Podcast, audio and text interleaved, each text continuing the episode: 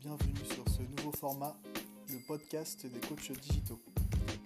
Après réflexion, c'est le meilleur moyen, en tout cas le moyen le plus simple pour vous partager de façon synthétique nos apprentissages lors des derniers ateliers.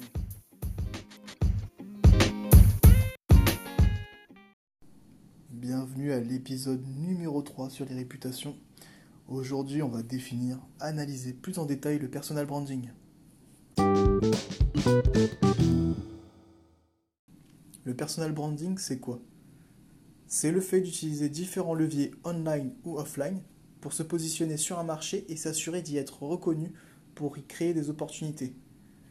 Grâce à une approche construite et cohérente, le personal branding permet d'impacter positivement la perception que vos cibles auront de vous. Peter Montoya, l'un des principaux théoriciens du personal branding, a été le premier à définir une véritable méthode.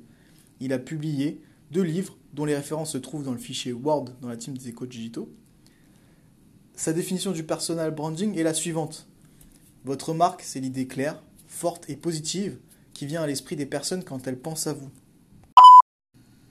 Deuxième définition que j'ai sélectionnée est celle de Jeff Bezos, fondateur d'Amazon, qui a lui-même une marque personnelle exemplaire, qui dit Votre marque, c'est ce que les gens disent de vous lorsque vous n'êtes plus dans la pièce.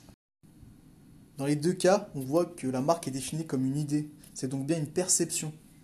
Il faut avoir en tête les trois mots-clés d'une marque personnelle forte, qui sont clairs.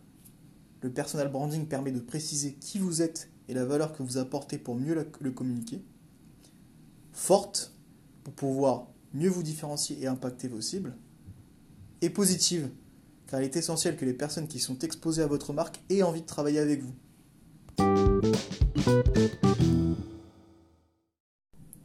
Petit rappel des quatre objectifs du personal branding qui sont en lien avec nos ateliers précédents, qui vont être de contrôler, accroître sa visibilité, gagner en crédibilité et se différencier.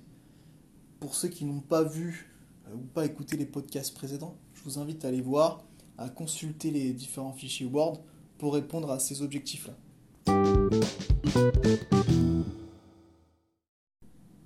Passons à nos exercices. Aujourd'hui, l'objectif, c'est d'aligner votre marque avec vous-même. Pour ce faire, on va travailler en trois étapes principales qui vont vous mener à la découverte de votre marque personnelle et vous aider à affiner votre projet. En ayant en tête qui je suis, ce que je peux, ce que je sais faire, ce que je veux faire. On se rappelle des trois mots-clés. On se dit qu'une marque personnelle authentique, elle est forte et cohérente. Donc là maintenant, munissez-vous d'une feuille blanche. On va partir sur le fait de définir ses valeurs. Rappelez-vous que vos valeurs, c'est l'importance que vous attachez subjectivement à quelque chose. Elles sont au cœur de votre personnalité. Aligner votre marque avec vos valeurs vous permettra de la faire durer et d'en tirer une plus grande satisfaction. Les valeurs sont d'incroyables sources de motivation ou inversement de frustration si elles ne sont pas satisfaites. Elles ne sont pas immuables, elles évoluent en fonction de nos rencontres et interactions avec les autres. Pensez-y. N'hésitez pas à vous inspirer de la liste qui se trouve dans le fichier Word et notez toutes vos valeurs sur une feuille blanche. Deuxième étape, quelles sont mes passions? Choisissez un travail que vous aimez et vous n'aurez pas à travailler un seul jour de votre vie. Cette citation de Confucius illustre bien l'intérêt d'aligner votre marque sur vos passions. Elles sont ce qui va susciter intérêt et motivation, vous pousser à vous dépasser et à atteindre vos objectifs.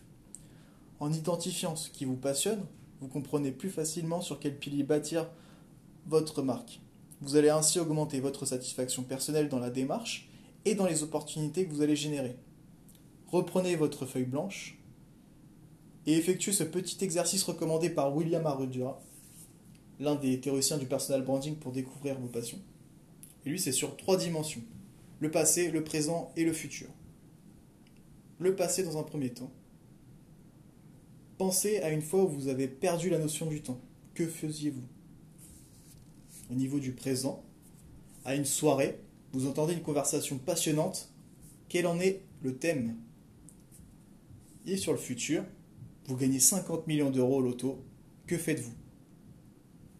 Cet exercice doit permettre d'identifier votre ou vos passions, notez-les sur votre document et passez à la prochaine étape.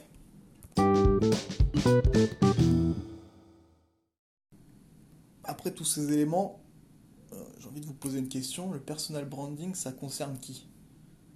J'ai envie de vous répondre, bah, tout le monde. Que vous soyez étudiant, freelance, chef d'entreprise ou même employé.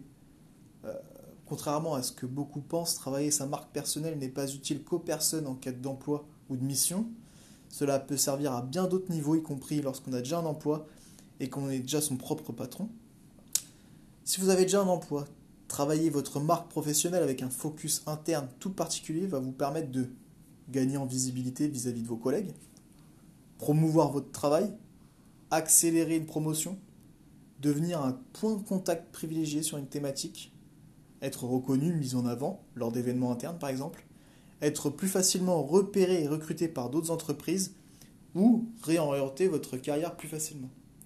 Et ça, je suis convaincu que chacun est capable d'actionner euh, sur un de ces éléments. Et par conséquent, capitaliser dès maintenant sur votre marque, même lorsque vous avez déjà un emploi, c'est donc un investissement sur l'avenir. En entretenant le capital de votre marque, vous pourrez plus facilement atteindre vos objectifs à long terme, même au sein de votre organisation. Même si une fois qu'on a obtenu le poste de ses rêves, atteint son objectif, c'est vrai qu'il est tentant de se laisser euh, sa marque de côté en se disant qu'on la retravaillera lorsqu'on sera de nouveau en recherche active. Je pense que c'est une grave erreur. Euh, comme pour n'importe quelle marque, lorsqu'on arrête de la communiquer ou de l'entretenir, votre marque personnelle elle va forcément perdre de sa valeur et il faudra travailler plus dur pour la relancer. Donc privilégiez une approche sur le long terme en prenant des actions régulières pour entretenir votre marque. Et le dernier point, qui les zoome sur la méthode japonaise Ikigai, qui permet de centrer ses valeurs, ses passions, son travail, de faire un point sur tout ça et de voir si on est bien en harmonie avec soi-même. C'est une méthode assez complexe.